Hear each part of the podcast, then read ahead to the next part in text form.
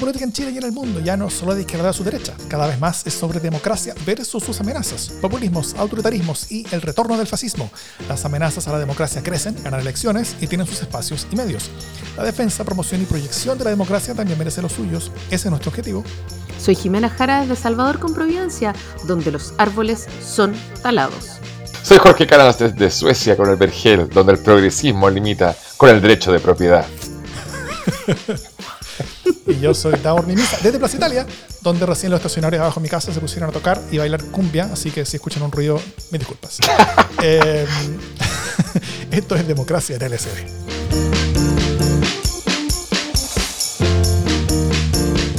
Muy buenas noches a todos y todas. Hola Jorge Canals, ¿cómo estás? Eh, muy bien, un gusto estar acá de nuevo con ustedes, bien contento y preparando aquí para tener esta conversación tan interesante como siempre, de escucharlos y aprender de ustedes. Excelente, qué buena cosa. Salió muy, me salió muy sedequiano. Jimena Jara, ¿cómo estás? Aquí estoy. Muy bien y esperando estar mejor. Qué buena cosa. Eh, ya estamos haciendo hartos saludos. Yo, todos, todos estamos muy bien acá con, ganas de tener una conversación de hartas, hartas temáticas eh, complejas, pero entretenidas. Mucho que conversar. Vamos. Sí, vamos. Em, bueno, hoy día vamos a revisar la aprobación de la segunda reforma de mediano tamaño del gobierno de Boric, eh, liderada por la misma ministra que la primera. Eh, y, como, y cómo una renuncia transformada en acusación, que no era acusación y que volvió a ser acusación, terminó por denunciar un poquito esta vuelta olímpica celebratoria. Eso vamos a conversar primero. Y luego vamos a analizar un preocupante reporte de la encuesta Moricerc sobre la visión que se tiene hoy en Chile acerca del golpe militar, pronto cumplir 50 años, y sobre la dictadura de Pinochet y todas esas cosas. Pero antes un par de noticias de la casa. Em, primero, como estamos grabando esto como todas las semanas, un martes por la noche, y el podcast se va a liberar el miércoles a primera hora, eh, escogimos no tocar en este capítulo el discurso presidencial, ya que como será el jueves AM, eh, más de la mitad de ustedes que no nos escuchan van a escucharnos después de ese discurso, así que no les serviría mucho que nosotros hagamos una previa a ese discurso, porque muchos de ustedes no, van a escuchar después del discurso, así que eh, de eso hablaremos en, el siguiente capítulo. lo bueno es que en el último LSD sin censura, Jimena Jara se mandó una clase magistral sobre cuentas presidenciales como buena ex responsable del equipo redactor de ellas. Eh, así que, bueno, el LSD sin, censura, como ya saben, es el capítulo especial que como todos los meses hacemos y enviamos como agradecimiento a nuestros aportantes que nos apoyan mes a mes.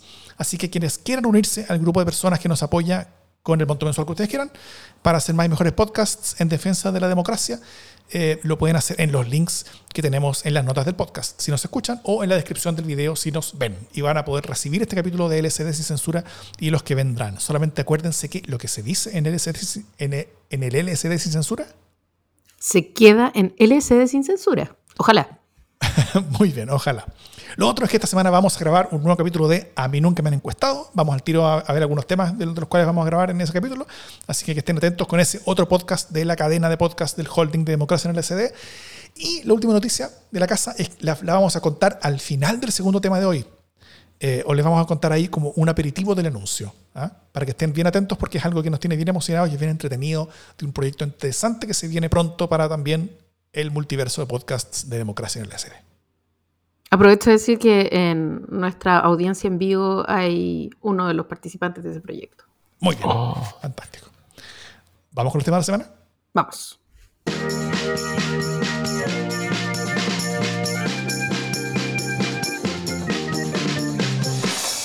Bueno, estamos a horas de la cuenta pública el 1 de junio eh, y los logros de última hora son importantes para, bueno, poder mostrar alguna cosa que sea, ¿no es cierto? Eh, así que los ojos estaban puestos el día lunes en la votación del salario mínimo, que fue aprobada en el Congreso Nacional y despachado a ley de la República. Eh, con votación al, final de buena parte de la oposición en la Cámara de Diputados, pero en, los procesos, en las partes anteriores de ese mismo proyecto había habido bastante acuerdo entre los sectores políticos. Esta es la segunda reforma de tamaño mediano, como yo la llamo, pueden discutirme si está bien llamado o no, eh, porque no es una de las grandes reformas estructurales prometidas por el gobierno, pero sí, eh, pero tampoco una icoca, ¿no es cierto? O sea, no es una cosa chica, son, son cosas eh, robustas que fueron parte del, de los compromisos de, gobierno. en este caso se propone un aumento progresivo del salario mínimo hasta 500 mil pesos, que sería en junio del 2024, con ayudas a pequeñas empresas para lograrlo. ya hemos hablado harto sobre este proyecto Y en algo que parece no ser casualidad, eh, la primera, o sea, la otra de estas reformas de mediano tamaño que sí ya pasó, que es la, las 40 horas laborales, estuvo a cargo de la misma ministra Jara, Janet Jara, en un modelo similar, ¿no es cierto? Diálogos amplios prelegislativos con empresarios y trabajadores, incorporando visiones de la oposición, construyendo proyectos que generan avance gradual, tomando en cuenta y abordando algunas de las problemáticas o costos relevantes que pueden ir surgiendo y poniendo también la billetera pública para, eh, para eh, hacer que todo pase más, más rápidamente por, las gargantas de, los, de distintos intereses. Hasta, ahí todo bien, ¿no es cierto? Em, ya se empezaban a escribir perfiles sobre la ministra, corrían videos de cuando ella era joven, dirigente universitaria, se olía un ungimiento a su partido como liderazgo con potencial presidencial, eh, pero pasaron un par de cosas que podrían complicar ese camino y que aguaron un poco, eh, un, poco tanto el anuncio como la previa del discurso presidencial. Entonces, eh, antes de ir a las complicaciones, ¿cómo ven ustedes esta nueva aprobación? Eh, o sea, este, nuevo como, proyecto cumplido, digamos. ¿Es, relevante? ¿Hasta dónde es relevante? Eh, ¿Es relevante para que el gobierno pueda estar mostrando logros? Leí por ahí que hay algunos que intentan empezar a, dibujar con estos proyectos el legado de Boric. Eso será como, como adelantado, exagerado. No, sé cómo lo ven. Jorge. Eh, pucha, ya. Eh, de enfocarme. Yo, bueno, yo creo que una buena noticia, pero, pero, pero, pero, o sea, una negociación exitosa, eh, eh, como tú dijiste ahí, eh, con diálogos previos que incorporan el sector privado y con una, cierta transversalidad al tiempo de la votación, es una buena noticia para cómo corren los tiempos. ahora, de que eso constituya algún tipo de, de como de, de transformación más o menos relevante para constituir una suerte de legado. Obvio que no, pues, o sea, eh, no hay mucha. Pero, pero, pero claro que, o sea, yo creo que sacar una, una votación con cierto nivel de transversalidad, algo que es como las 40 horas, que parece que fue una cosa política, o sea, en términos de, gestión política, es exitoso. Y yo creo que por eso la ministra Jara. Eh, em, como tú bien señalabas, empezó a constituirse como un cierto liderazgo, como de los activos políticos que tiene este gobierno en su gabinete, que no son tantos, eh, eh, y es una, es una mujer em, políticamente ducha y que, y que lo, ha, demostrado y que le ha entregado al gobierno noticias positivas. entonces, em, en su justa medida, bien acotado, está, está bien. Lo que pasa es que, claro, estamos en una corriente de acontecimientos tan complejos y, en momentos tan cargados desde el punto de vista de, de la irracionalidad política, que, a veces se, se, se, instala una idea de que, el, de que el gobierno no es capaz de administrar sus propios triunfos o, de, o de darles continuidad. Bueno, ahí la Jimena es experta en, el tema de los relatos, sus narrativas. Eh, o que no sabe comunicar bien, también se ha instalado un poco esa idea, no sabe comunicar bien sus éxitos. Esta cuestión que, que joden a, a la Secom y a Paredes, que, que, que, está durmiendo, que no atina, no sé. También es un relato sobre la falta de relato, ¿no? Entonces, mm, eh, ahora, eh, lo que yo echo de menos es que eso se, transforme en un modelo de gestión política, lo que hace bien la ministra Jara, salvo lo que pasó, la, me imagino que parece que vamos a hablar también de eso con el ex subsecretario eh, Larraín, y que corren unos memes muy graciosos por, por, las redes sociales. Eso, eso debiese ser un, modelo de gestión que se debiese replicar en transversalmente la acción que tiene el gobierno. Eso, eso todavía no está como como igualado, porque por ejemplo, claro, están estos triunfos y están otros fracasos legislativos que pasan más colados, eh, por ejemplo, en el tema que, es de mi interés, que es como pasó con la, la comisión mixta, que no pasó la indicación que hizo el gobierno para excluir de la, de la, este es un tema más bien eh, de nicho, digamos, pero para excluir de, la, de las áreas protegidas la, el otorgamiento futuro de concesiones de, de, de, de salmonicultura que generó una suerte de pequeño movimiento en el sur, eh, eh, obviamente impulsado por la, por, por la gremial salmonera y, sus trabajadores legítimamente, me imagino. Pero claro, eso fue un... Eh, no se repitió este modelo virtuoso de aprobación de reformas como el salario mínimo. Entonces ahí hay un tema de como asimétrico, o sea, hay ciertos sectores que funcionan relativamente bien y hay otros que no. Pues. entonces ahí quizás falta eh, algo que equilibre eh, la acción de los sectores desde el gobierno central.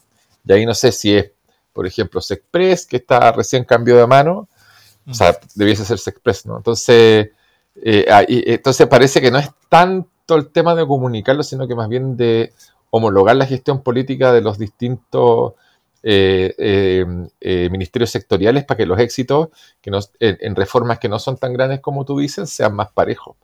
Yo creo que eso sería como que daría un poquito más de equilibrio a, la gestión política del gobierno. Oye, em, ya, yo estando de acuerdo con lo que ustedes han dicho, encuentro que la ministra Jara podría dar al menos tres talleres o, capacitaciones a sus colegas en el gabinete. Uno, cómo hacer trabajo con los distintos actores incumbentes, los cíticos dicen stakeholders, para las grandes reformas, ¿cierto? Eh, o sea, ir generando ciertos consensos y como cachando cómo se viene la mano para que no le salgan después los actores gremiales a pegar cuando ya eh. presentó el proyecto de ley. Uno. Dos, cómo hacer trabajo prelegislativo consistente y pirquinear votos en serio. ¿Cierto? Para que no se le caigan en la votación de última hora. Hello, Giorgio Jackson, a ti te, a ti te hablo. A ti te hablo. Y tres, claro. Y tres, cómo comunicar los logros. Cómo comunicar bien los logros. O sea, cómo poder cosechar. Ya, vamos a hablar del subsecretario y todo este cuento que está bien, empañó la cuestión, pero hoy día yo en la mañana eh, conversaba con un panelista de derecha y me decía, todo se vio empañado, ya, ya, pero ya, nada, tampoco, ¿cachai? Como que a los, a los yonkis de la política y copuchentos profesionales nos interesa el, el, rollo y lo que pasó y lo inapropiado, y etcétera, pero te digo, al tiro que al que le van a llegar las 500 lucas el año que viene, francamente no le importa si salió el subsecretario, ¿el subsecretario de qué? Eh, entonces, ya, yo creo que en el fondo hay, hay tres ámbitos en los que ella es, pero absoluta y completamente superior. Y eso es bueno que, como dice Jorge, se transforme quizás en un modelo de gestión. Eh, esa es una primera cosa. Segundo, eh, ella es la ministra HIT, entre otras cosas, eh, porque tampoco ha habido mucho, qué pena, pero tampoco es que haya habido mucho que mostrar en otros ámbitos. ¿Cierto? Em, entonces hay una explanada en la cual puede, ella puede eh, erguir sus triunfos, ¿cachai? Eh, se ven más porque hay menos. Esto es así, es una tragedia, pero es así.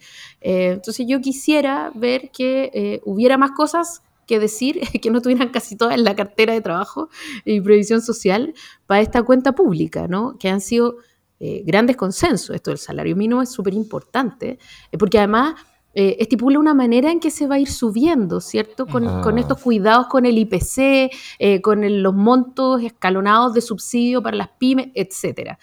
O sea, no es solo un hito, que es lo que ha ocurrido hasta ahora no es solo un hito tripartita, que es lo que empezó a hacer con ah, Michelle Bachelet, ah. sino que además se transforma en un modo de ir gestionando progresivamente eh, y dinámicamente el salario mínimo, que por lo tanto a mí me parece que es un win-win, porque no es solo una cifra, es también una manera de ir subiendo el salario mínimo. Ah. Em, y, lo, y, lo, de las 40 horas también, ¿cachai? Porque también tiene esta progresividad que, que es bastante virtuosa en la política pública. Sí. Bueno, en el tema del salario mínimo como que saca esto del, como de la agenda anual, ¿no es cierto? Como que todos los años e-, era, era como una pelea que, que, caía, donde, donde, tocaba que cayera en estos meses y como que siempre una pelea. Es como, la, como, la, como una versión mini de, lo que pasa en Estados Unidos con el con, con, eh, con la extensión del límite de deuda, ¿no es cierto? Que, que, siempre cuando cae queda la grande. Bueno, acá como que pasaba también una, una como mini grande cada, vez que tocaba cambiar el sueldo mínimo. Eh, una pregunta sobre, sobre por qué Jara y no otras. Eh, ¿No será porque es comunista en el siguiente sentido? En el siguiente sentido. Antes que me, que, me vino feo. Porque, ¿Este es el momento en que te funo?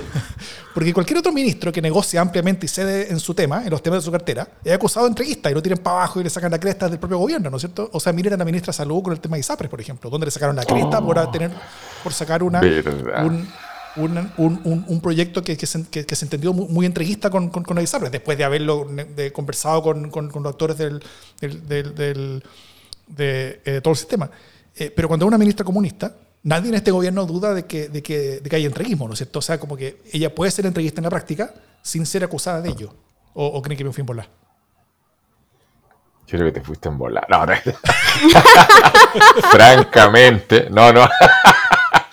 eh, puede ser así, yo creo que los... Mira, esto estas son las cosas que uno puede hablar en este tipo de espacios donde hay es, más posible profundizar y, no, no espantarse por lo que uno dice dentro de ciertos límites. Claro, yo creo que los comunistas tienen una virtud como bueno, tienen varias virtudes y también varios defectos, digamos, pero como partido político y como, y como, como modo de acción política. Y una de esas es la que tú dices, yo creo que ellos tienen más margen eh, de, negociar cuando quieren negociar y de exigir eh, ortodoxia cuando quieren exigirlo. En este caso, cuando están en los gobiernos, eh, tienen una, una fuerte capacidad pragmática para, sacar adelante políticas públicas. Eh, de hecho, yo, yo, mm, eh, yo compartí gabinete de subsecretario con la ministra Jara y era, es, un, es muy buena, o sea, además de ser muy simpática, políticamente es muy buena. Em, y yo creo que ha utilizado correctamente su posición, de, su militancia, en el sentido de lo que tú dices. Eh, y encuentro que está súper bien que lo haga. Eh, y me parece que eso es una buena forma de hacer política también. Eh, porque, claro, a contrario censo, como decimos los abogados, uno pensaría que quizás una ministra o un ministro de algún otro partido del Frente Amplio, eh, léase eh, Convergencia Social, Revolución Democrática y los otros nombres ya no me acuerdo cómo se llaman, que es como nombres del libro La Chantal Mouffe. Eh, eh, claro, serían mucho más dogmáticos, pues, probablemente, y, apelarían a cierta eh, retórica inefectiva y poco eficaz. En este caso, yo creo que sí, lo que tú dices, Davor, tiene sentido y yo lo interpreto como positivamente, o sea, que está bien. Porque mm, finalmente la política, y al estar en un gobierno, da la impresión, bueno, es una mezcla de cosas, yo, yo, yo tiendo a pensar, pero pero dentro de esa mezcla de cosas es importante lograr cuestiones, pues es una cuestión ultra básica, porque eh, uno puede ser eh, eh, el campeón del lirismo retórico y de la, y de la coherencia dogmática, y que es como uno dice, no, pero eso no tiene, tiene poco valor en el mundo, de la, del mundo real, el mundo de los adultos, digamos, porque lo que se necesita es sacar las cosas adelante, lograr una agenda de resultados. Y como la, dice Jimena, Claro, efectivamente, mucho lo que el presidente va a decir en, la cuenta pública como, como, cuestiones logradas tienen que ver con esa eh, forma pragmática, eh, en el buen sentido del, término, de, hacer política cuando uno está en el gobierno, en, áreas que requieren de un acuerdo transversal y, público-privado, como son, por ejemplo, la negociación del sueldo mínimo. Yo no, yo no, no estoy enterado al detalle, pero que escucho de Jimena, claro, si se pactó gradualidad, forma de... que generalmente las buenas, las buenas eh, eh, acuerdos tienen que ver también con esas fórmulas de proyectarlo en el tiempo de forma razonable. Se ha hecho antes desde el punto de vista del sueldo mínimo. Y además funciona así también en, los países más desarrollados, la idea del diálogo social el eh, tripartito, donde está el Estado, eh, los sindicatos, eh, las gremiales empresariales, y van logrando ese tipo de acuerdos. Bueno, eso también son reminiscencias un poco del, estado de bienestar y, cuestiones así, pero me parece que, está bien que una ministra comunista tenga esta... Mira, voy a hacer un... Voy con esto termino, pero voy a tirar un... Ah, voy a hacer una cuestión polémica, ¿no? Pero la voy a comparar...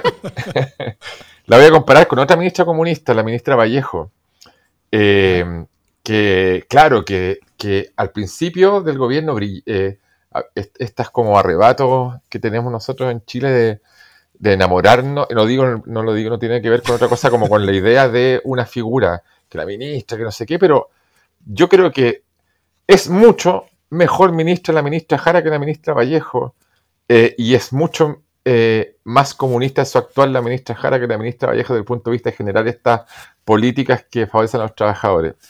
Eh, y, no lo digo con ninguna otra intención que, el escándalo de la semana, dice alguien ahí en el comentario.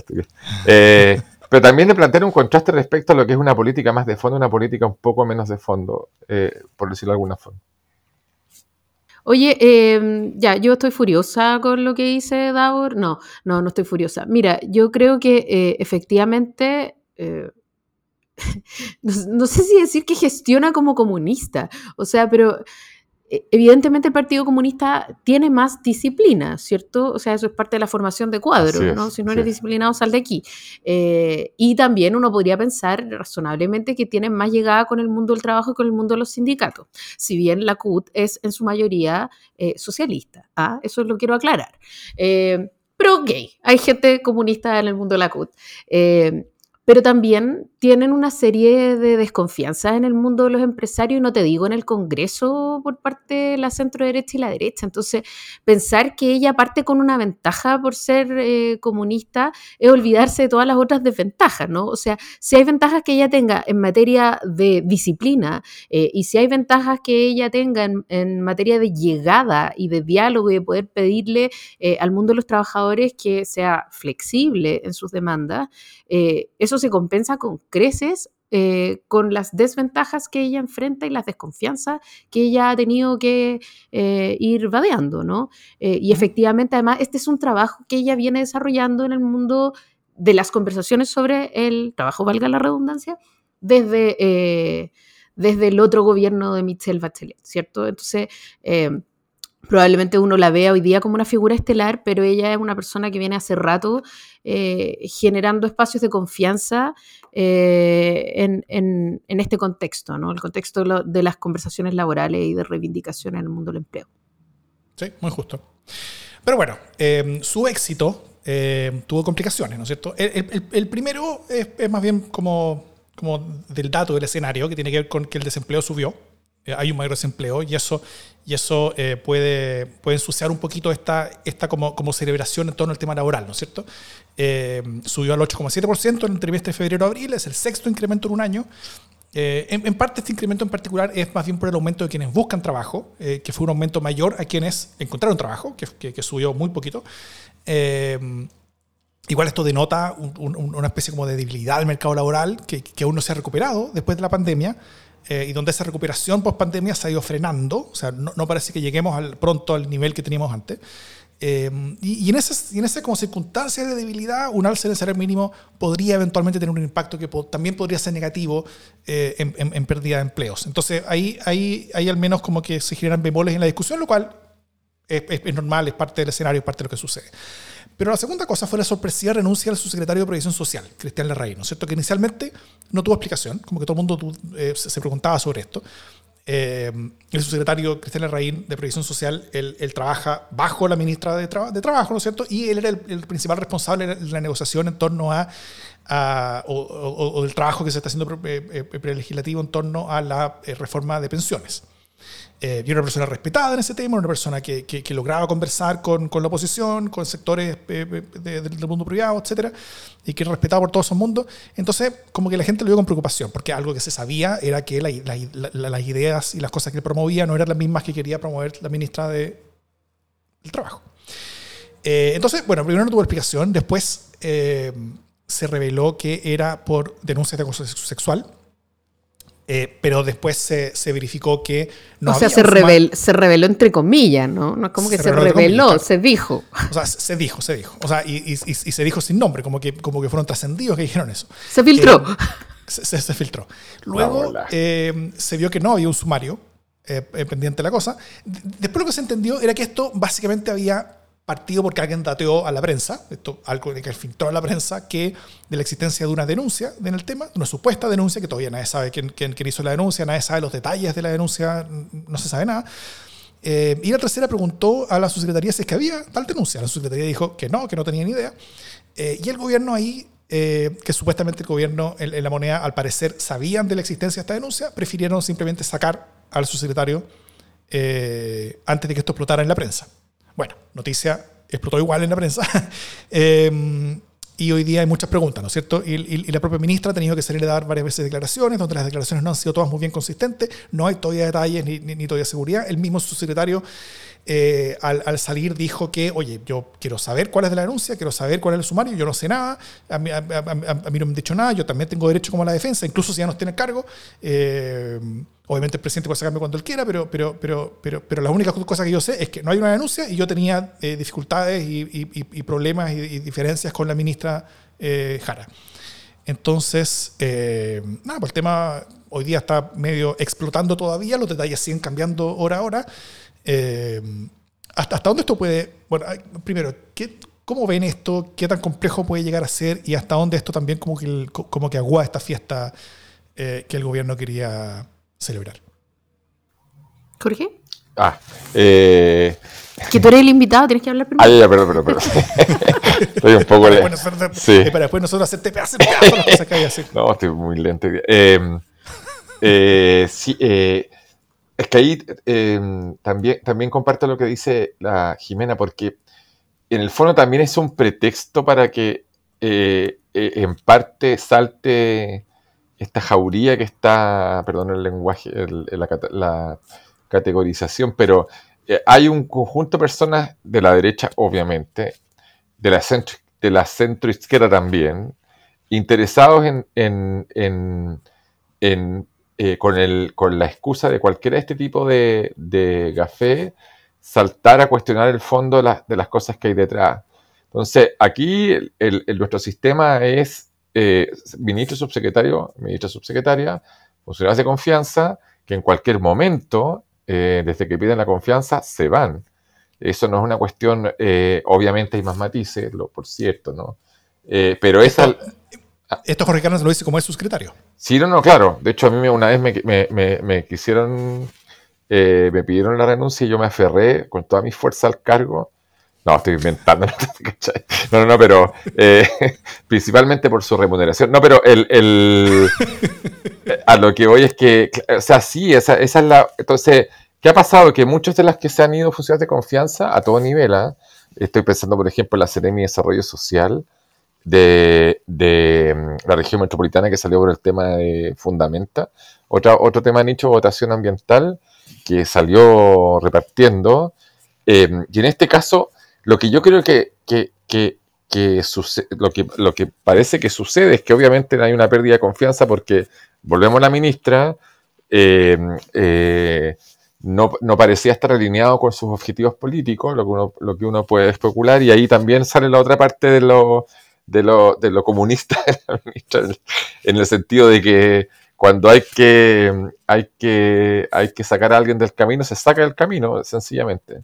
Lo que me parece que, que, no ayuda fue que haber eh, tendido este manto de duda respecto a, un abuso, acoso sexual, es re complicado decirlo porque obviamente eso fuerza a la persona a la cual está siendo acusada a defenderse, porque si, si yo me voy, ya me voy callado, pero si me dicen que yo me voy porque hay una cuestión media eh, no resuelta de una situación de abuso, acoso, lo que sea, voy a salir a defenderme evidentemente, porque se pone en telejuicio no mi, prestigio político, sino mi, integridad personal. Eh, entonces, en ese sentido, yo creo que sí, de alguna forma, permite eh, opacar un poco este, estos triunfos en la aprobación de ciertas políticas que hemos comentado. y ahí hay un problema, no sé, y ahí no sé dónde está ese problema, quizás la Jimena que maneja más eso, esa, e, e, estas formas narrativas de hacer política tiene más claridad, pero eh, no, sé cuál es, eh, eh, cuál es el objetivo, porque tirar una, una situación de, acoso, abuso, lo que sea, es liquidar a la persona, liquidarla. Entonces, o, es algo que está pensado para liquidar a este gallo y sacarlo fuera de combate porque no lo querían ni ver y, querían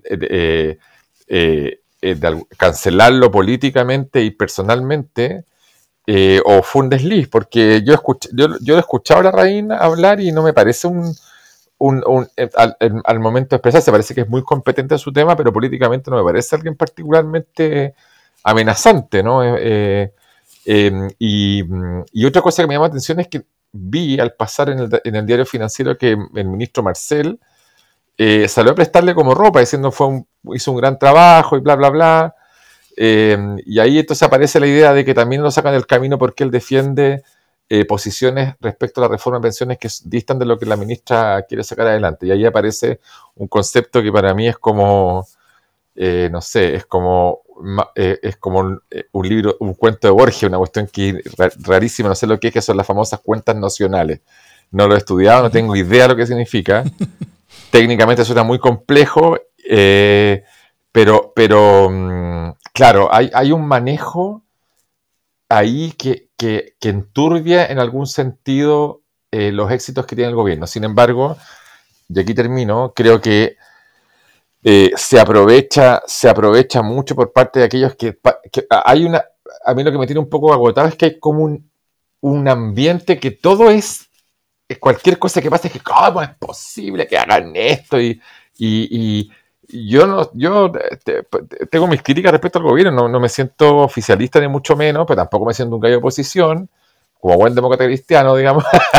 eh, pero, pero, pero a mí me, me, me, está entrando a molestar esta suerte como de, de, un corifeo de que cualquier desliz que tiene el gobierno es interpretado como una suerte de, no, que esto ya es poco menos que las purgas estalinistas del, del 37 eh, y, y, la, y, la, cultura de la cancelación, que, que, yo, que yo entiendo que, que puedo compartir esa crítica, pero se exagera muchísimo. Entonces, por ejemplo, eh, esta cuestión, lo que lo conversamos antes con, el, con Davor, de entrar, esta cuestión de que salió hoy día en el Mercurio de la guía de, de, mm, de, de, educación sexual desde el punto de vista de, la, de, de, LGTB, de lesbianas, de gays, de no sé cómo es el nombre técnico, discúlpenme.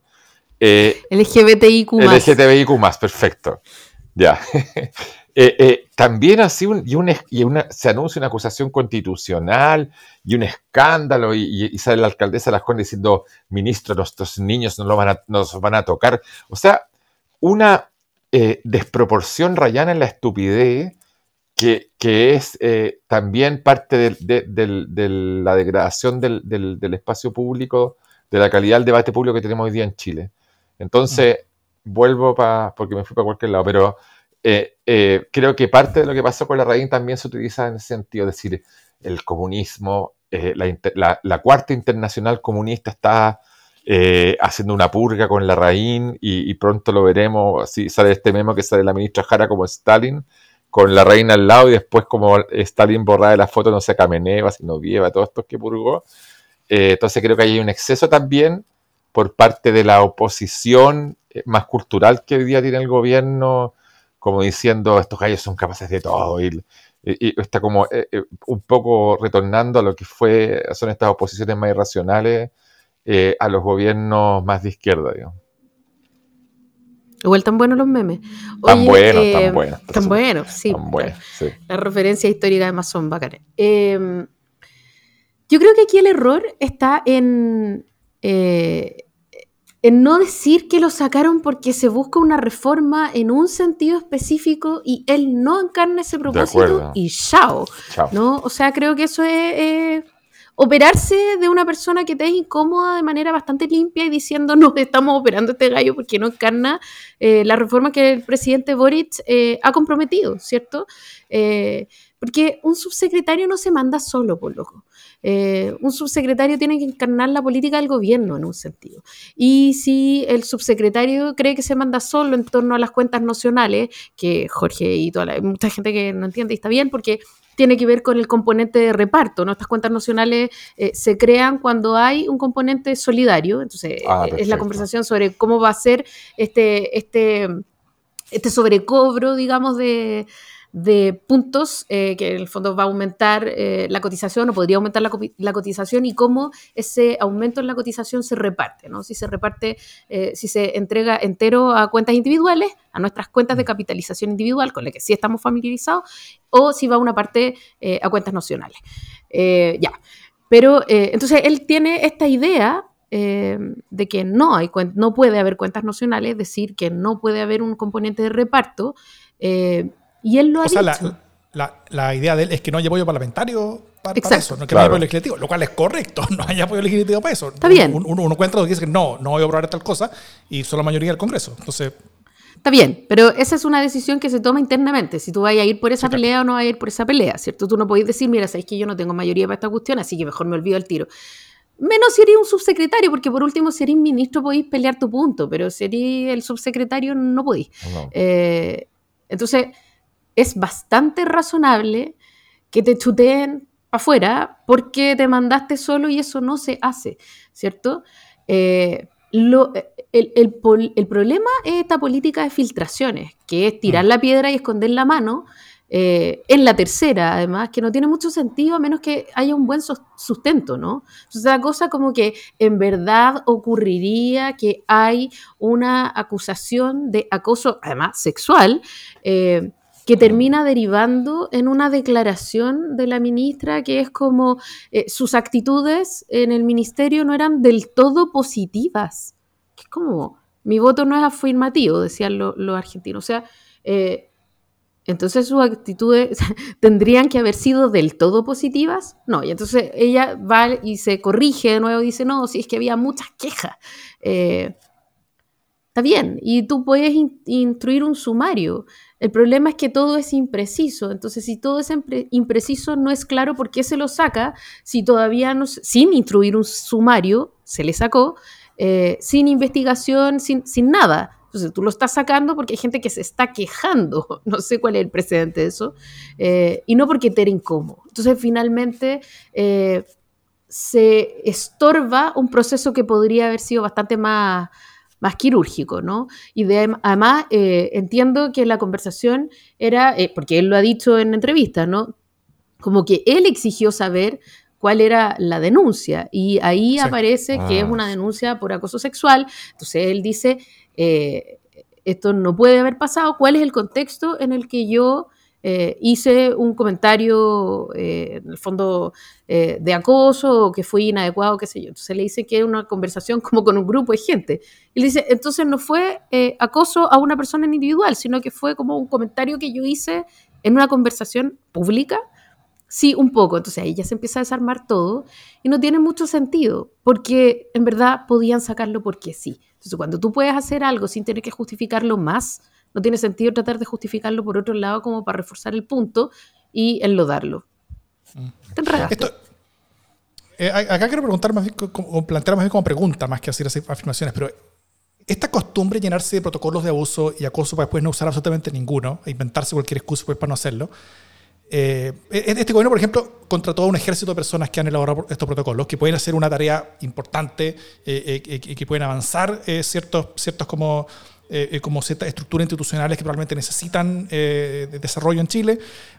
pero ¿qué importan estos protocolos y, la seriedad y el, y el tema de fondo si si no son de pura pose, o sea, si es que al final igual la política se impone, ¿no es cierto? O sea, ya sea para sacar a alguien eh, que, se quiere sacar sin debido proceso o para defender a alguien a quien haya que defender sin debido proceso tampoco, ¿no es cierto? Como le pasó al mismo presidente. O sea, eh, y, parece ser como incluso de esta cultura política y generacional que uno gobierna, porque, o sea, no, esto, esto no se limita al gobierno, que, no son campeones de, este como, como doble cara entre el acoso, eh, el protocolo y la, la, realidad política, son por ejemplo en la, Municipalidad de Valparaíso, donde los casos son gigantescos y, son casos bien terribles incluso, donde, se defienden a gallos bien terribles que están adentro todavía, pues son cercanos al alcalde, eh, y, se mezcla esta cosa como la enemistad política con, con las denuncias, y, eh, denuncias que muchas veces no tienen debido proceso.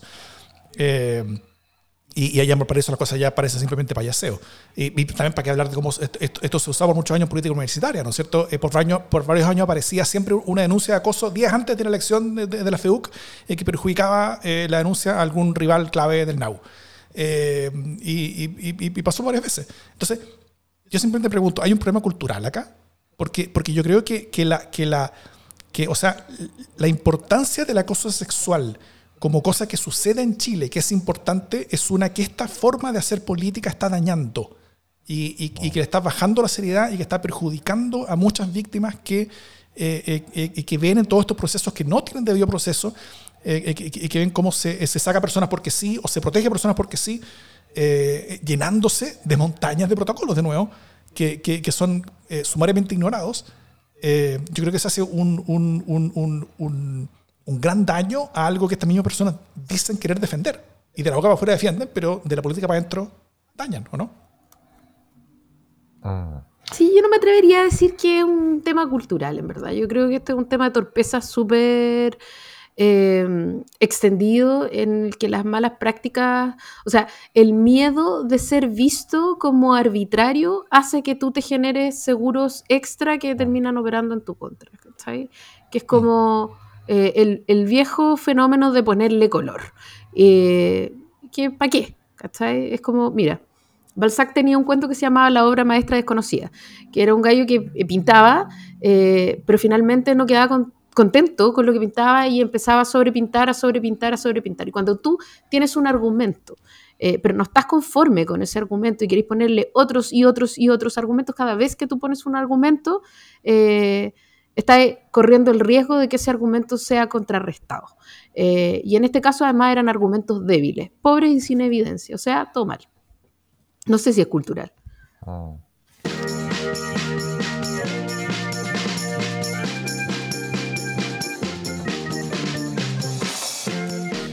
en este mundo tan lleno de protocolos que muchas veces no se respetan, hay un protocolo que sí se respeta, que es el protocolo que dice que llegado a cierto punto, terminado el primer tema en democracia en el SD, comienza el pastelazo de la semana.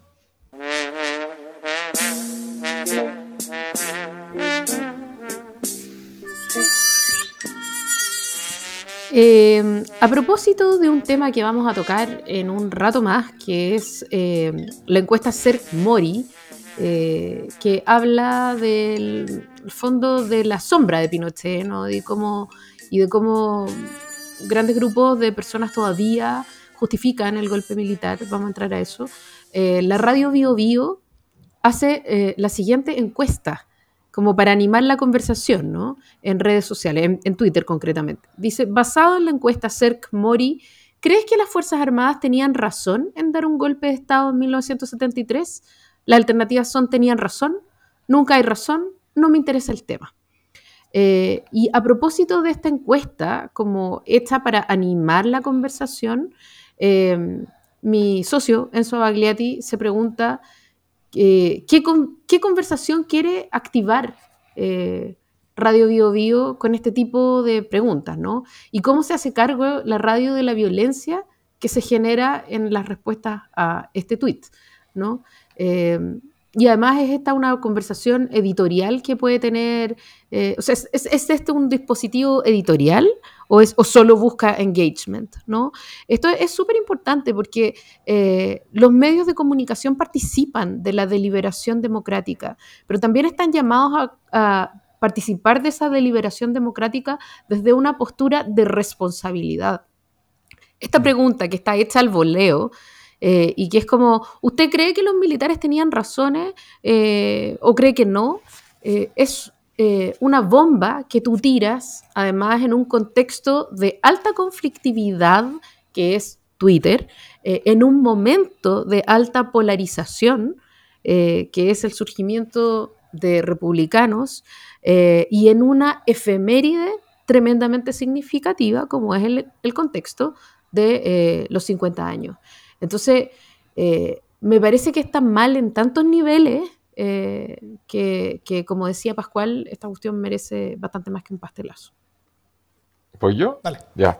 Eh, no, creo que, mm, tiene, tiene, relación con lo que dice Jimena, que parece gravísimo. pero lo mismo, yo creo que el pastelazo es estos diputados, diputadas de, de, derecha que anuncian una, acusación constitucional contra el ministro de Educación por una cuestión que no tiene ningún sentido. O sea, ya es la degradación de, las instituciones, del debate público, porque sale una guía de educación sexual en el año 2017 que no se sabe si se ha aplicado o no se ha aplicado. O sea, un acto eh, irreflexivo, eh, absolutamente eh, demagógico, ya una cuestión de, que degrada ya la labor parlamentaria eh, más de lo que ya está degradada. Entonces ya una cuestión que es profundamente desalentadora y desmoralizante el nivel de nuestra, de nuestra discusión pública y el aprovechamiento de cualquier cosa y pretexto para impugnar eh, al adversario político, eh, contribuyendo a que cada día se degrade, más el, el, ambiente político y estemos más propensos a salir autoritarias, antidemocráticas, en la línea del contexto que, que Jimena referenció por el tema de la radio Bio, mm.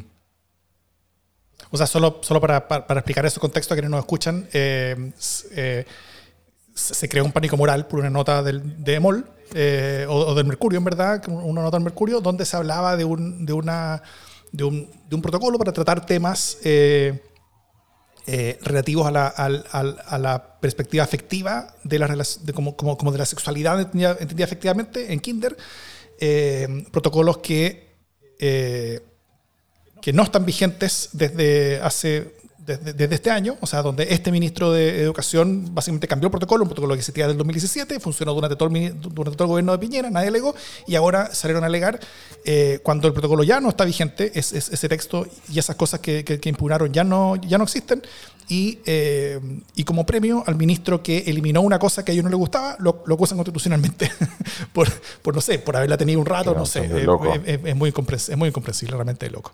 Bueno, y para... Eh, eh, continuar con esta eh, moda eh, de, la denigración de la actividad parlamentaria. Mi pastelazo es, de, es sobre lo que hoy día presentaron como proyecto de, reforma constitucional los diputados Juan, ah. Santana, Jaime Naranjo y Tomás de Rapentería del Partido Socialista, donde ellos presentaron una reforma constitucional para bajar de cinco a dos meses el periodo de trabajo del Consejo Constitucional. y para incluir en la papeleta la opción a favor del texto por el Comité de Expertos, como tercera alternativa. O sea, que la alternativa sería a favor del texto presentado, eh, presentado por este Consejo, por el Consejo Constitucional. La segunda sería a favor del texto elaborado por el Comité de Expertos. Y la tercera sería rechazo a las dos. Eh, o sea, esto es malo en tantos niveles. O sea, primero, bueno, primero es técnicamente malo hacer un, hacer un plebiscito con tres alternativas, puede a ninguna. O sea, es, bien absurdo todo eso. Eh, y hay que en segunda vuelta el plebiscito. O sea, sería, sería, sería bastante terrible. Pero eh, también esta, esta cosa como de, como, de, como de quitarle el piso a un, a, un, a, un, a un ente elegido democráticamente solamente porque no te gustó el resultado electoral, antes de incluso de que este ente comience a trabajar. O sea, si una cosa logra este proyecto es, es, simplemente por, por, el nivel como de absurdo que es, es de proteger al Consejo Constitucional dominado por los republicanos y también al, al entregarles mayor cuerda para los republicanos para que puedan hacer el texto que ellos quieran. Eh, lo cual es bien, es bien terrible. Y lo peor de todo fue la justificación de Jaime Naranjo. Eso lo encontré pésima. Dijo, dijo, el avance de la ultraderecha conservadora republicana está a punto de destruir todos los grandes avances en materia de derechos. Por eso, aunque tengamos que sacrificar la democracia en esto, presentamos el proyecto para cortar en dos meses el Consejo Constitucional. Ándate a la mierda, weón. Sí, Naranjo anda dando la cacha hace un buen rato. Ya, me enojé.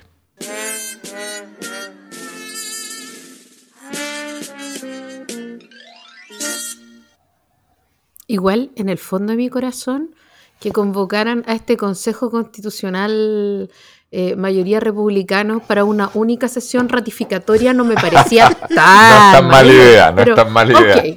Ok, ok. Puede ser, ustedes hagan como que no lo dije. ¿ya? Oye, eh, hablando de procedimientos democráticos y de democracia, justamente en este contexto de eh, de conmemoración de los 50 años. Eh, hoy día, eh, este día que estamos grabando el 30 de mayo, martes 30 de mayo, eh, Marta Lagos y otras personas, pero sobre todo este, este, es un proyecto larguísimo, longitudinal de Marta Lagos y su encuesta CERC Mori, presentó... CERC, CERC Escala UNEU, Marta Lagos Mori. Así es, pero son, you know, o sea, son... digamos que son una sociedad de estudio, eh, de opinión y de interpretación, ¿cierto? Davor hizo un gesto un poco obsceno. Ahí, sí. Pero... Eh, fue, obsceno, es como una sociedad conyugal. Sí, como un engage, claro, pero sí, no, no, yo, no sé, pero se leyó, yo lo leí de una manera súper obscena. Sí, yo creo que daba acusación vayan, Vayan al video y denos sus opiniones, por favor. Soy una familia bien constituida. Está bien, ¿cuál es el problema? Fue un gesto especial. No, no, ningún problema. Yo simplemente estoy diciendo que el gesto es bastante gráfico. Eh, pero ya, Serk Mori, Mori eh, tiene estos estudios que desde fines de, la dictadura, en que viene monitoreando, bueno, varias cosas, varias subjetividades ciudadanas, pero también viene investigando el apego a la democracia, ¿no? En el entendido de que cómo la gente se iba a ir apropiando durante mm. la temprana transición de esta idea de la democracia y se iba a ir eh, deshaciendo de esta idea de la dictadura, ¿no? Y lo que ha ocurrido a lo largo de todos estos años ha sido bien sorpresivo porque ha tenido fluctuaciones. O sea, em, a este proceso creciente de, digamos, de desapego a la democracia, eh, de desafección, decía Norbert Lechner, eh, que, que, ya se notaba a fines de los 90, se viene eh, agregando la despolitización, ¿no? que son dos fenómenos que, ocurren en paralelo. Una, la desafección política y la desafección sobre la democracia misma como régimen eh, de gobierno. Eh, y otro, que es la despolitización o la salida del eje derecha-izquierda. ¿no? Y estas cosas se han ido conjugando de maneras bien complejas, al punto que hoy día hay 20 puntos porcentuales más de personas que consideran que em, que un golpe de Estado puede ser justificable en ciertos contextos y específicamente que el golpe de Estado de Chile eh, podría ser justificable. 20 eh, puntos porcentuales más que hace 10 años. Eh, y eso nos pone frente a una serie de preguntas complejas de lo que somos como sociedad. ¿no? Yo quiero abrir la pregunta ante ustedes eh, antes de empezar a, tratar de eh, tirar líneas de por dónde podría estar esta mano, ¿no? Eh, pero a mí me parece, sobre todo, y antes de, darles la palabra, yo quiero hacer un, reconocimiento del trabajo que viene haciendo Marta Lagos a través de, de Mori, porque, em, bueno, y aquí en algún momento nuestros amigos encuestólogos van a decir cuáles son las falencias y qué sé yo, pero este es un, trabajo súper consistente y además em, Marta Lagos es una de las primeras en hacer este tipo de estudios eh, con el Latino Barómetro, ¿no? que tiene, mm. eh, además sale fuera de Chile y tal. Gran, gran valor. Sí. Entonces, eh, a mí me parece súper interesante. hoy día yo vi el documento largo, lo empecé a leer, y, y, es bien interesante porque ella dice, se habla mucho de la opinión pública, pero la opinión pública no es algo de lo que realmente estemos seguros, ¿no? Eh, lo que hacen estas encuestas es tratar de comprender la opinión pública. No es que estemos arriba de la opinión pública, los estudios de opinión nos permiten sacar a la luz aquellas opiniones que están, nos gusten o no, eh, y revelarlas, ponerlas mm. eh, a disposición de la deliberación nacional. Y yo creo eh, que lo que ha hecho Serg Mori, sobre todo en los 90, ¿no? pero además no ha desmayado en ese propósito, es eh, intentar consistentemente ver cómo ciertas preguntas claves en el funcionamiento de la democracia se han ido moviendo y cuáles son los drivers de esos movimientos.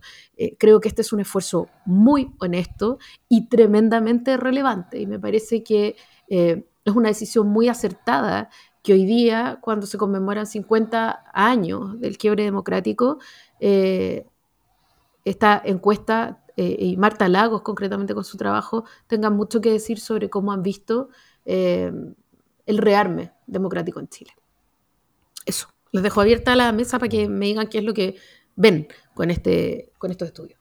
Pero claro, uno siempre está viendo que eh, Marta Lagos, que también es una asidua tuitera, eh, eh, va constatando la, mm, el apego ¿no? a las formas democráticas en Latinoamérica. y ahí tenemos una, claro, una señal, una señal que se suma a varias otras como alertas respecto al, a la necesidad de, ir modificando cierto... Hoy día, hoy día lo relaciono con una conversación que tuve hoy día, em, donde, donde, hoy no me acuerdo con quién lo hablé, que a propósito de, ah, ya me acuerdo ya, eh, eh, una conversación que tuvimos hoy día eh, respecto, que me hizo mucho sentido, que respecto a cómo, a cómo, cómo ciertas como para, eh, que son parámetros estructurales de la democracia, por ejemplo, los derechos humanos, eh, no, son, no son discursos ni afirmaciones estáticas.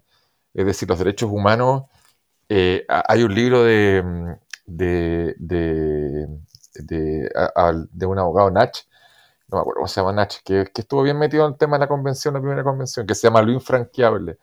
y, y, también hay otros teóricos eh, no sé si era Ferrayoli, que, de, que uno ve harto en derecho, que de los derechos humanos, que habla que los derechos humanos están en la esfera de lo indecidible, es decir, no, están sometidos teóricamente a la decisión de la liberación democrática. Pero eso no, eso eh, operativamente no es así.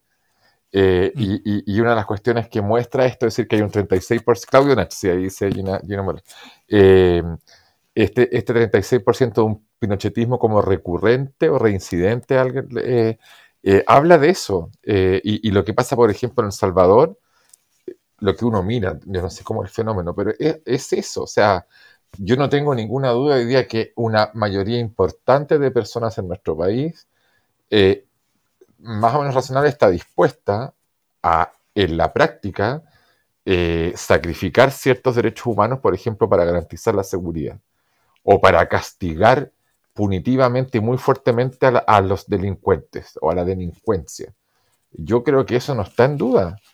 Eh, y, puede ser inducido, ¿no? Pero es así. O sea, ciertas cuestiones también son culturalmente elitarias y eso tiene que ver, por ejemplo, eh, con los discursos más sofisticados desde el punto de vista de los derechos humanos y, que se entienda bien lo que estoy diciendo, porque eh, obviamente no estoy haciendo ningún tipo de apología hacia nada, sino que estoy, estoy poniendo sobre la mesa un debate que creo que hay que dar, porque explica, entre otras cosas, las votaciones que tienen grupos como eh, republicanos eh, y los porcentajes que alcanza, por ejemplo, no es una reivindicación del pinochetismo, sino que entiendo yo que es la justificación del golpe del golpe del 73, no, no de la dictadura, que si es que uno puede hacer una separación entre uno y otro. Entonces, si uno lleva hacia eh, una eh, proyección política, esto que aparece, eh, que da para muchísima más discusión, tiene que ver con eso.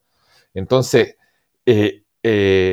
la afirmación de los derechos humanos es una, es una afirmación dinámica que depende también de, de, que el Estado, que es provisor de derechos, sea capaz de hacerlo. Y por eso también yo soy escéptico, por ejemplo, con con, la bondad o no de consagrar constitucionalmente frases, por ejemplo, como somos un Estado social y democrático de derechos, que está perfecto desde el punto de vista de la construcción de la, frase, de la fraseología, eh, pero nosotros sabemos que no somos un Estado social y democrático de derechos. En la operatividad, en la realidad no lo somos, porque eh, eh, hay muchas precariedades del aparato público para proveer esos derechos, hay, hay eh, un contexto súper complejo para proveer, para, proveer ese bienestar y cuestiones básicas, por ejemplo, como es la seguridad desde el punto de vista integral, no solamente la seguridad respecto al delito, sino que, por ejemplo, la seguridad respecto eh, a la tasa de reemplazo cuando no tiene una, una, pensión, a la seguridad social, a la salud, etc. Entonces, em, cuando eh, esa realidad de derechos no se materializa y las personas sienten que no se materializa en su vida cotidiana,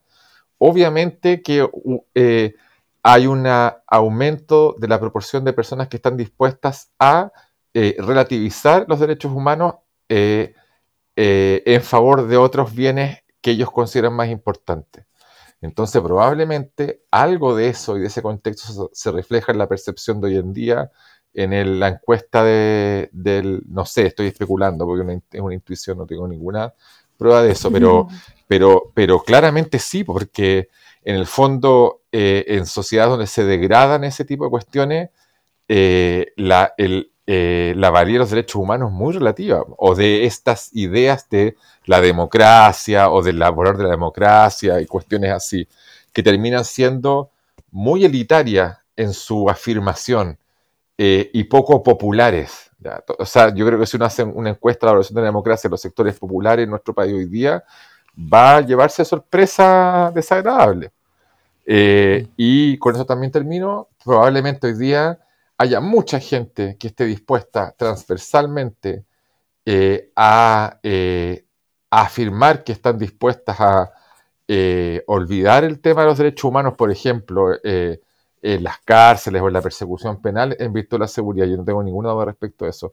Y eso es muy peligroso porque a lo largo de la historia, eh, no solo en Chile, sino que en todo el mundo, la sociedad occidental fundamentalmente, eh, ha sido el, caldo cultivo para que haya las experiencias totalitarias más espantosas eh, de las cuales los seres humanos somos capaces y probablemente vamos a seguir siendo capaces hasta que dejemos esta tierra como especie. Em, solo primero para andar un poquito más los números de la encuesta, eh, en, dos preguntas. La primera, en torno al significado del 11 de septiembre del 73, que es lo que pronto va a cumplir 50 años. Eh, es la misma pregunta que, que, que, Mori hace desde el año 95. La hizo 95, 96. Él, hacía una vez al año, eh, hasta como el, el 2009, después le hizo en el 2013 y después se saltó 10 años y le hizo ahora en el 2023.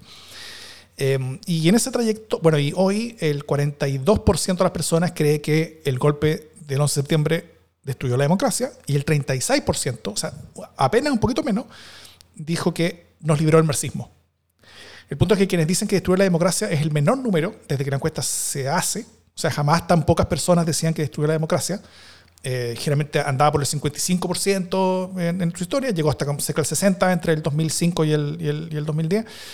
Eh, y ahora bajó a 42. Y el, y, el, y el punto de que nos liberó el marxismo está a niveles que teníamos como en el año 2000, o sea, hace más de 20 años que, que, que, no teníamos niveles así. Y la segunda pregunta es si los militares tenían razón en dar el golpe de Estado. La primera alternativa es tenían razón, esa alternativa está en 36%, y eso es igual a lo que teníamos en el 2003. Después del 2003 esto bajó, bajó, bajó. El 2013 llegó a bajar a 16%, ahora subió a 36%.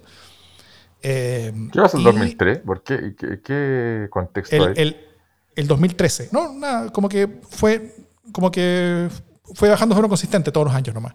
Eso es, es, es una cosa que, que, cuya convicción se iba asentando. Eh, y simplemente ahora la, la, convicción cambió radicalmente. Y, eh, cuando, y, los que dicen nunca hay razón para dar un golpe de Estado, eh, están en 41%, que también es lo más bajo de la historia de esta encuesta, encuesta que partió en 2003, haciéndose la misma pregunta, 2003. Eh, y nunca había estado en 41. En el 2003 había estado en 48, que era lo más cerca hasta ahora. Eh, ahora, todo esto un, con, con, un cabit, como le dicen los gringos, eh, estaba hace poco conversando con, con Paulina Valenzuela, eh, y es bien rara la encuesta, porque el campo fue de fines de enero a fines de febrero, se, se demoró un mes, eh, se publicó recién hoy, y la primera encuesta que Mori y CERC hacen con panel online. Todas las anteriores habían sido cara a cara, así que no son comparables realmente los resultados de esta encuesta con las anteriores. Eh, toda esta cosa metodológica la van a conversar tanto Paulina Valenzuela como Sergio Toro en, la, edición que van a grabar esta semana de A mí nunca me han encuestado, que es el, podcast sobre encuestas que les invito a todos a seguir, que es muy bueno. Ellos van a discutir sobre esta encuesta esta semana, así que eh, síganlo y escúchenla. Ese programa va a estar bueno, así que no, no me voy a entrar más en este tema. Pero eh, dicho todo eso, eh, yo creo que igual aunque no represente perfectamente bien la realidad, yo, creo que igual representa una, una cierta dirección esto, ¿no es cierto? O sea, porque políticamente no estamos teniendo una ola de derecha. En la última elección lo que se vio no es derecha, o sea, es, es, una ola facha más bien. Eh, Chile Vamos tuvo su peor resultado en, en, en, toda su historia, o sea, es, es, otro fenómeno, no es la derecha que conocíamos la que está teniendo altos resultados, es una cosa distinta. Es una ola facha. O sea, aquí se suma la, la, la, la posición al gobierno, se suma el rechazo de septiembre, se suma la elección de consejeros de mayo. Eh, y si la realidad es algo parecido a lo que muestra esta encuesta, o en, o en esta dirección al menos, eh, es que retrocedimos en verdad 20 años de avance democrático. Y, y tenemos un problema que es serio. Y, que, y, y, donde la cultura que tenemos en Chile está cambiando, en este tema al menos, en temas que son bien dañinos. Eh, y yo creo que hay que empezar a tomar el tema con la, con la seriedad que se merece en vez de darnos las sorpresas después, o sea, seguir tomando, dándonos sorpresas de resultados electorales que, que van en, en, en direcciones más nefastas. O sea, también la elección de convencionales deberíamos leerla con el mismo código. O sea, no de ola facha, sino que ola como de, como de, como de, como de pérdida de convicciones democráticas, ¿no es cierto? Eh, y vamos a ver ahora cómo, cómo, le va a ir a, a, esta lucha entre proyectos constitucionales, entre este proyecto que acaba de sacar el comité experto en el cual, o comité designado por el Congreso, como, como, como es más como, como, como es como yo le digo, eh, donde, donde se revalora la idea del partido político, donde se revalora una cierta institucionalidad que es algo importante, que va un poquito como, como, como, como en contra de este como sentido común que, que, que, está en Chile de hace tanto tiempo, ¿no es cierto? Eh, y, y, y, ahora este, este consejo más republicano va a intentar avanzar en direcciones contrarias.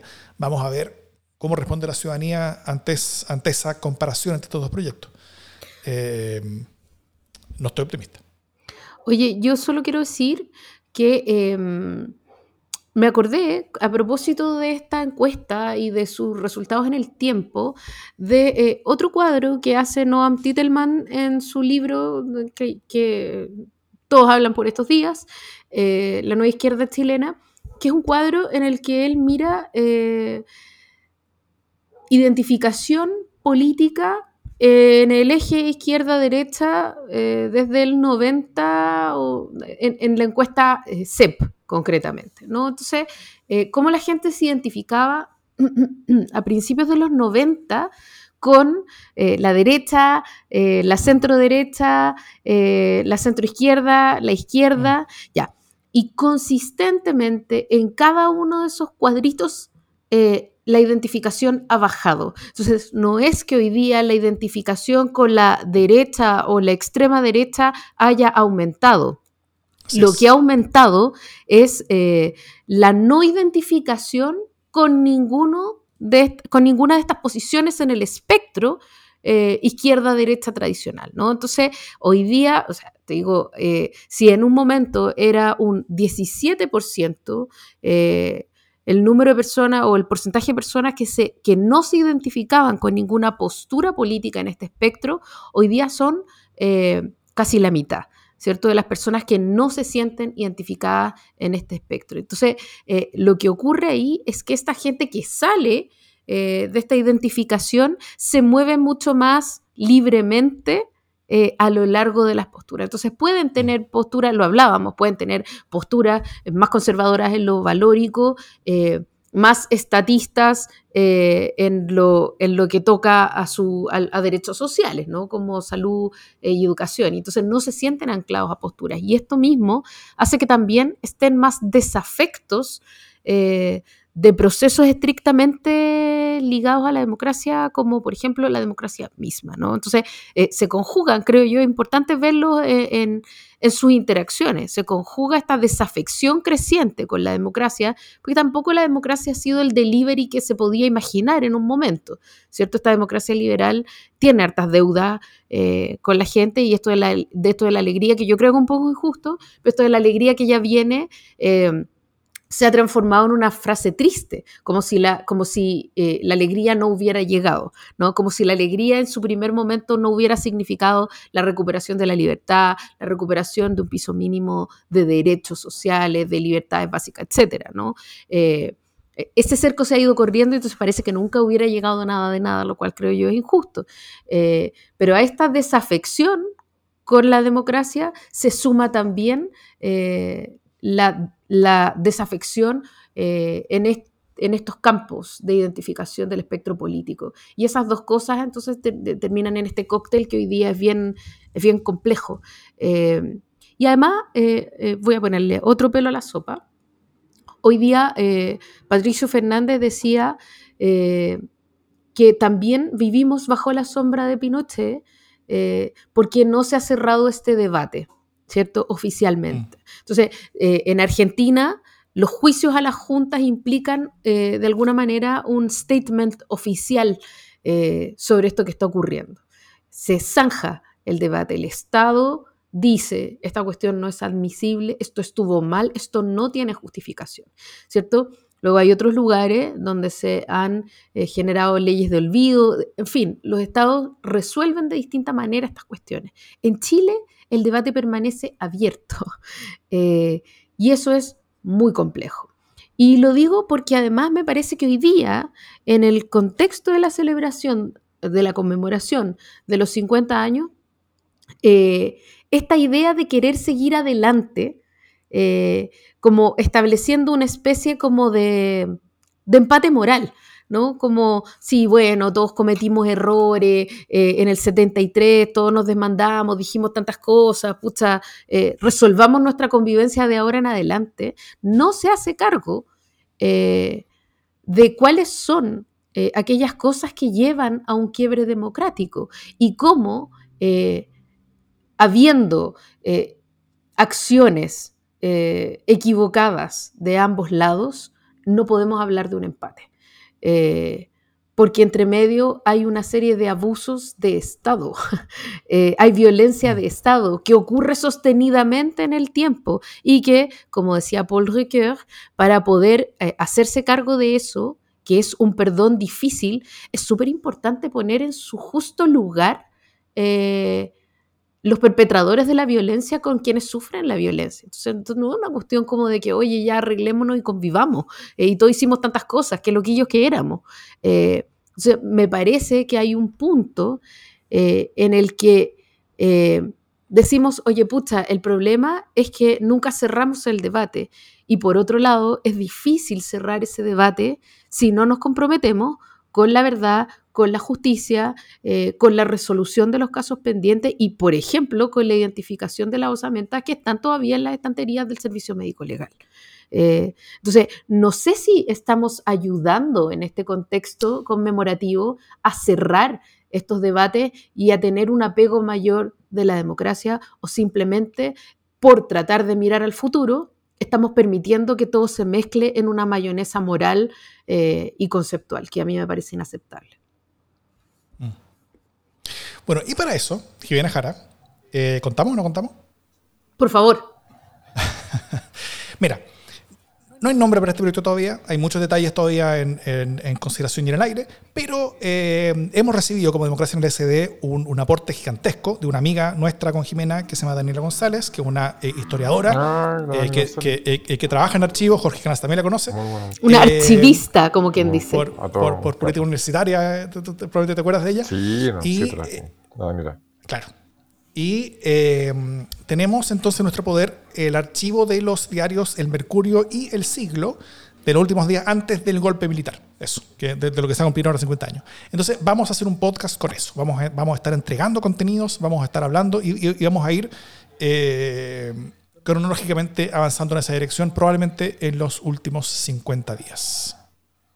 Va a haber, eh, además este proyecto, no lo vamos a desmenuzar ahora, pero va a incluir también otras redes sociales. Así que estamos súper entusiasmados, estamos un poco contra el tiempo, pero no lo vamos a dejar caer, porque hay un compromiso con la democracia y ese compromiso con la democracia a veces llama. Vamos. este es uno de esos casos. Y esto es gracias a todas las personas que nos han estado aportando eh, por todo este tiempo que hacen que esto sea posible. Así que muchas gracias a usted y ojalá que más personas se sumen también para poder ayudarnos a hacer este proyecto, que ojalá lo vamos a estar sacando a la luz de acá a algunas semanas más. Les vamos a estar contando en el intertanto cómo va avanzando. Así es.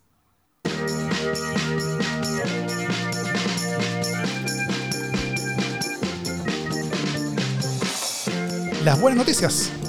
¿Qué buenas noticias tienen Jimena y Jorge? Yo, yo, pregúntenme, ah, pregúntenme. tú dime, tú dale Jimena mientras se me ocurre algo. Estaba pensando en otra cosa. Oye, eh, con el himno nacional entonado a ah, capela, se cerró. Eh, hoy día finalmente terminaron las votaciones eh, sobre el anteproyecto de nueva constitución que el comité experto va a entregar al Consejo Constitucional el próximo 7 de, junio, ¿no? Eh, un momento súper emotivo, súper emocionante. 24 eh, comisionados y comisionadas de distintas sensibilidades políticas, desde republicanos hasta el Partido Comunista, han sido capaces de ponerse de acuerdo y de sacar casi con unanimidad un mismo texto eh, de nueva constitución. A mí me parece que eso es, así como para terminar, in tears. Em, no sé si me parece una tan buena noticia quiénes van a ser los encargados de eh, analizarlo y hacerle modificaciones, pero me parece que esto, esto que ha ocurrido eh, es un tremendo avance en términos de negociación política y de ser capaces de ceder y generar un texto consensuado. A mí me parece súper emocionante, más allá de lo que ocurra. Es una mm. buena noticia, sin duda. aprovecho ese vuelito para consensuar con Jimena Jara y, em, y destacar esto, que también ya lo hablamos harto en el capítulo pasado, destacar la importancia de este, de este proyecto que se hace en, casi completo consenso, lo cual es súper inédito en la historia de Chile, es súper inédito en la historia de las constituciones constitucionales del mundo, eh, salvo las cuales se hacen con una metralleta apuntando en la hacienda de quienes lo están escribiendo, eh, donde ahí también el consenso se logra, acá no ninguna metralleta, eh, lo cual también es nuevo en la construcción de las constituciones de Chile. Y, nada, pues, es, algo como, como alguien dijo por ahí, es, un proyecto que probablemente no va a poner a nadie contento, pero, pero va a poner a, muchas personas tranquilas. A, mí me deja casi tranquilo, pero, pero yo creo que a esta altura ya es bien claro que, que, ese proyecto, al menos que sale hoy día de la, de la Comisión designada por el Congreso, es, el mejor de los escenarios que tenemos por delante para, en el corto plazo, como, como texto constitucional que reemplace la, la ex, constitución, ex constitución que tenemos hoy día todavía vigente. Así que... Eh, Ah, ojalá que todo salga bien, pero hasta ahora lo que vimos ahora, eh, y, e incluso si queda solamente con una referencia histórica, es una buena noticia que va en una buena dirección. Así es. De acuerdo, me sumo a eso. Muy bien. Dicho esto, esto es democracia en LSD.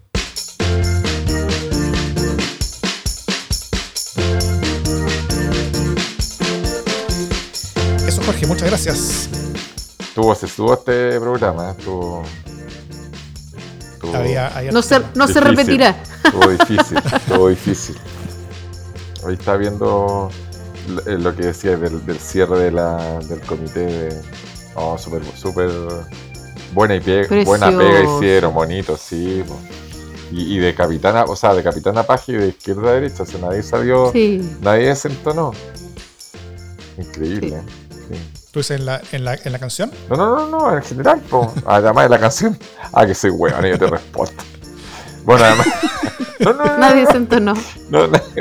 Mira, tenía que escucharlo no así, pero es que el, el- el- el- la diferencia es muy grande con la, con la convención, po, cómo partió, cómo cerró. Muy, O sea, muy- otro mundo. otro mundo, otro mundo, sí. A pesar de eso, la encuesta le estén dando igual. Pero bueno, ahí les toca a los, a los, no, que va a estar complejo eso. Cuando empieza lo otro, cuando empieza, 7 de junio, ¿y cuánto tiempo tienen? 5 meses.